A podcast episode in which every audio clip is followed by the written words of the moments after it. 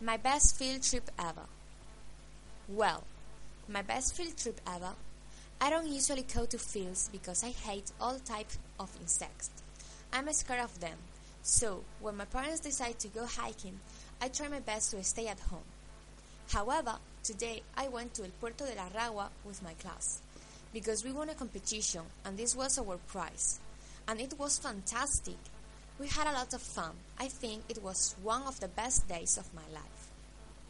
Firstly, when we arrived, the teachers told us that we couldn't do snowboarding because there wasn't enough snow. We felt very disappointed and a bit angry because we were excited about that trip. My friends and I got off the bus and decided to look around. We were surprised to find that there was snow.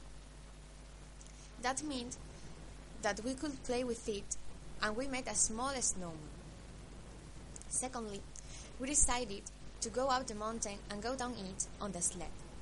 I was a bit scared and I don't want to go down because I was afraid that I'd hurt myself. In the end, I decided to go down with a friend. It was really exciting. I had a lot of fun, so I did it again and again.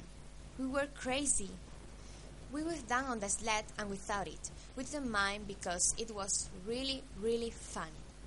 Additionally, other friends gave us a big plastic, and one of my friends, who is really a crazy girl, had the idea of going down the mountain with all of us inside.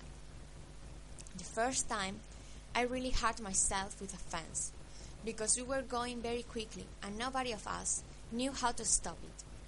Nevertheless, it didn't stop me. We continued going down the mountain for hours. Even the two teachers who came with us wanted to try it. It was fantastic, so funny. We were going quickly too, but that time was much fun than the others. My friends and I spent a lot of time in the snow, and we laughed a lot. Finally, we went to change our clothes and eat our lunch. We took a lot of photos, and all of us agreed that this was one of the best days of our lives. At first, it looked like a boring day, but it turned out to be really good. Anyway, maybe the countryside isn't so bad as I thought. I would like to have a day like this again.